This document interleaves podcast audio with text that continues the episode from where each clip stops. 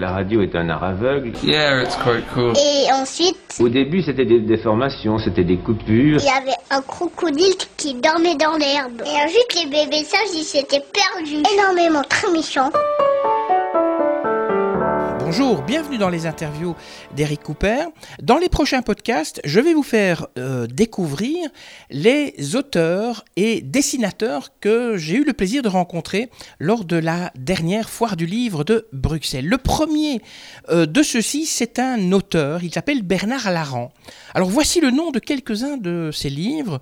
Jeux pervers à Quimper, Omerta Bigouden, Un pavé dans la Loire, Effet domino à Concarneau, Les de Tréguenec. Vous l'avez bien sûr deviné, l'action des livres de Bernard Laran, qui sont des polars, des polars pleins de suspense, d'humour et d'émotion, il faut quand même le préciser, eh bien l'action se passe en Bretagne.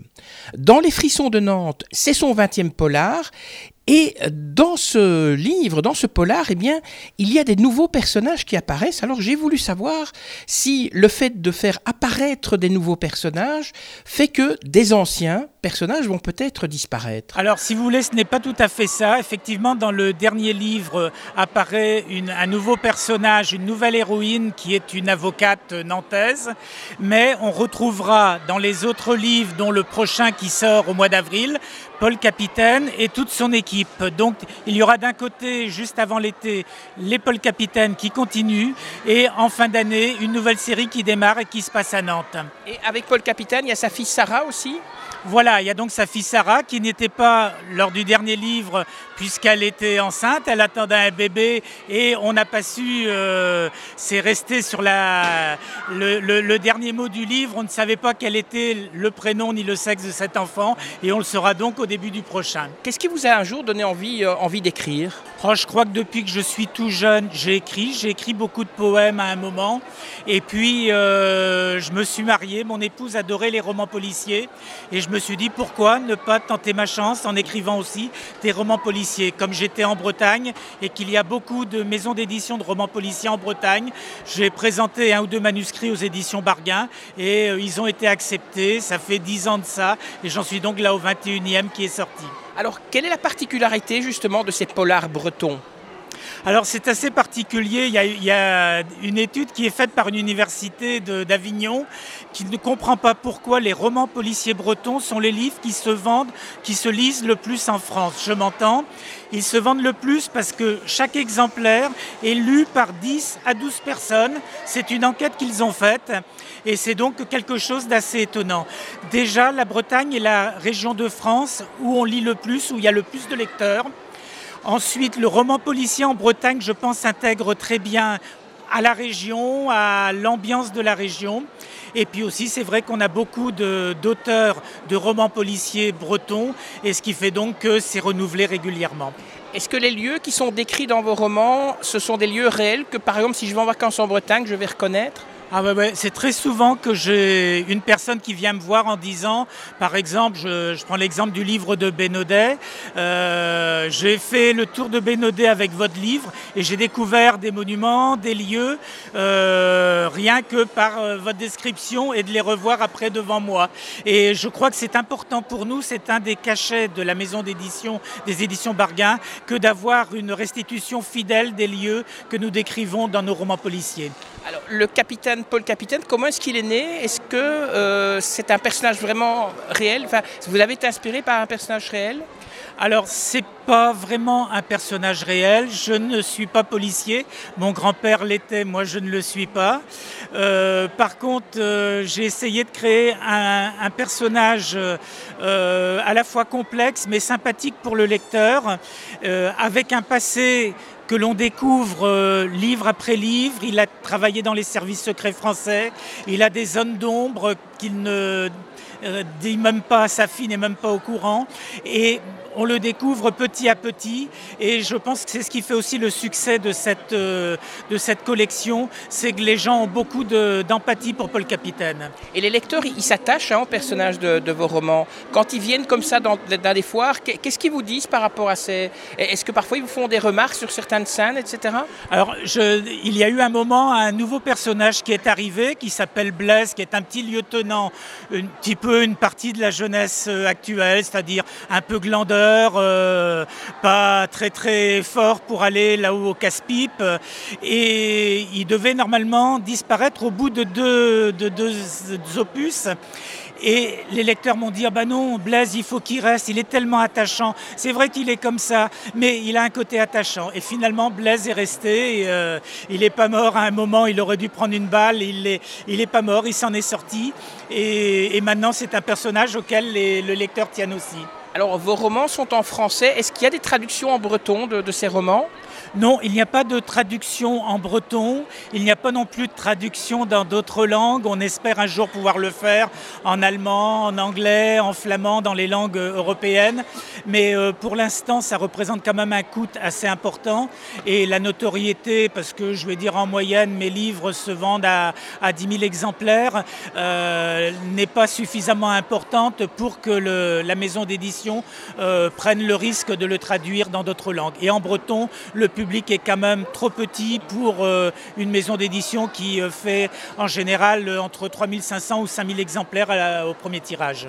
Alors si vous deviez adapter vos romans au cinéma, qui verriez-vous comme acteur pour jouer justement Paul Capitaine? C'est une question assez amusante parce que il en a été question, je ne dis pas si ça se fera ou pas, c'est quand même quelque chose de très complexe, mais pour la télévision, c'est un, ça a été un projet j'ai mon idée, mais mon épouse me dit toujours qu'il y a une idée différente. Ne dis rien au lecteur parce que chaque lecteur a son idée. Après, il peut y avoir un, un comédien français, un comédien francophone qui euh, s'intéresse, euh, qui lise les livres, qui s'intéresse au projet et qui puisse euh, éventuellement s'approprier le rôle de Paul Capitaine.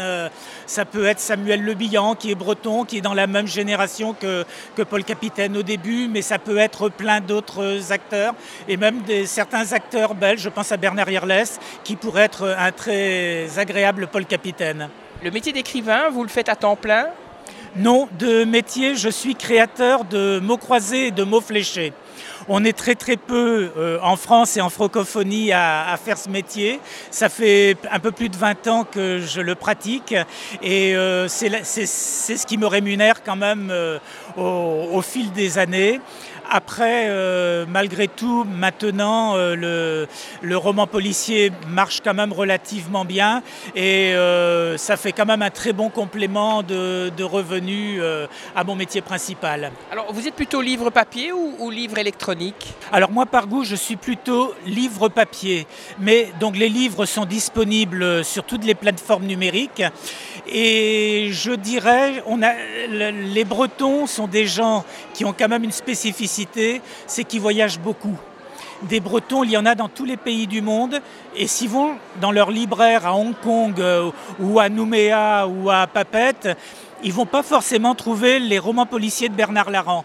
Et donc, par le numérique, ça leur donne la possibilité de les trouver n'importe où dans le monde et ce qui fait que mes romans sont quand même euh, toujours très très bien cotés sur le plan du numérique. Alors quand vous vous asseyez sur votre table pour écrire, est-ce qu'il y a une, certaine routine? Vous devez boire une tasse de thé avant, vous devez écouter de la musique, vous devez vous plonger dans le silence. Comment vous faites?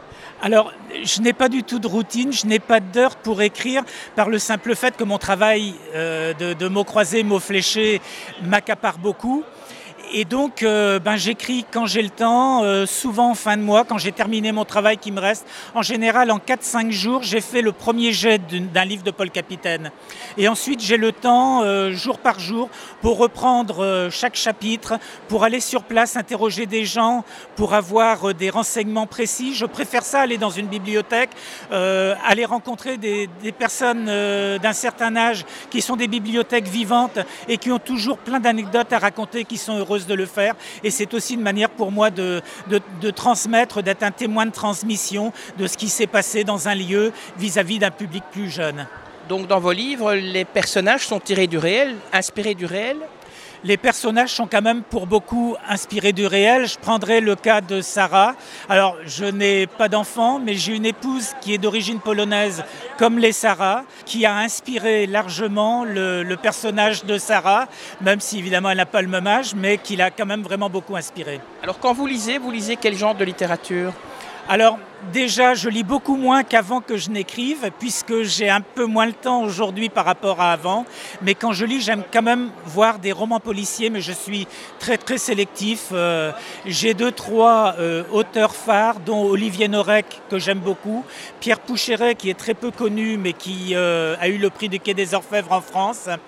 Et voilà, et puis aussi Michel Bussy, qui a aussi un style qui est très très agréable et qui pour moi un petit peu un exemple parce qu'il a démarré en Normandie par des livres qui se passaient en Normandie, puis un jour il a eu une renommée nationale et c'est ce que je me souhaite un jour. Votre prochain roman, vous en dites deux mots Oui, alors le prochain se nomme Manhattan Tréboul, un petit clin d'œil au titre euh, Manhattan Kaboul. Et si vous voulez, là au point de départ, c'est un milliardaire américain, mais qui est né à Douarnenez, qui est la ville juste à côté de Tréboul. Et il a fait fortune en faisant euh, aux États-Unis une chaîne de crêperies bretonnes. Ça a eu un succès phénoménal et il veut rendre à sa ville natale euh, la fortune, la bonne fortune qu'il a eue par sa naissance à Douarnenez. Il va y créer un casino et le jour d'inauguration du casino, on le retrouve mort dans une chambre du palace qu'il a fait à côté de son casino. Et à côté de lui, complètement dans les vapes, euh, la commissaire de police qui est au-dessus de Paul Capitaine, euh, Radia Belloumi. Est-ce que c'est elle la coupable? A priori, tout est contre elle. Les lecteurs comprendront très vite que c'est pas possible. Mais qu'est-ce qui a pu se passer? Une enquête assez complexe avec beaucoup de rebondissements et de suspense. Alors, comme vous venez à des foires comme la foire du livre aujourd'hui à, Bruxelles, euh, vous, vous en profitez pour avoir des contacts avec des auteurs? D'autres auteurs, des Belges par exemple? Alors malheureusement, on n'a pas trop trop le temps parce que, c'est un petit peu une bonne chose, on est quand même très accaparé par les lecteurs et c'est très bien.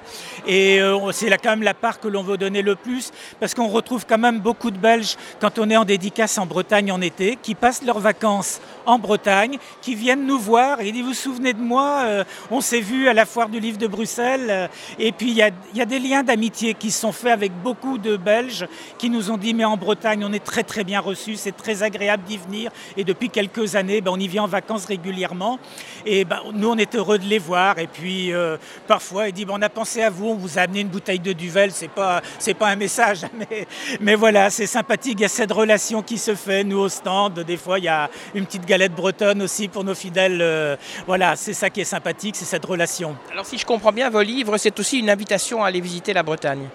Ah oui, parce que je pense que quand on est breton, en tout cas pour moi, je suis passionné par ma région, que je découvre, euh, euh, j'y suis né, ça fait donc un peu plus de 60 ans que, j'y vis, mais je découvre encore des lieux magiques que je ne connaissais pas.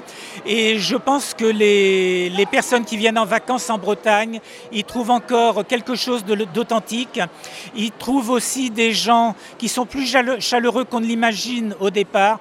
Des fois, on est un peu timide, mais quand on nous connaît, on est vraiment... Euh, sympathique, euh, le breton est très sympathique, et puis il découvre une région aux mille facettes, et euh, on peut venir plusieurs années en Bretagne et découvrir toujours des, même des points de côte différents chaque année. Merci Bernard Larand pour cette interview. Je voudrais quand même préciser que si tout va bien, en avril 2019 sortira votre 21e polar Manhattan Tréboule. Ça y est, c'est fini.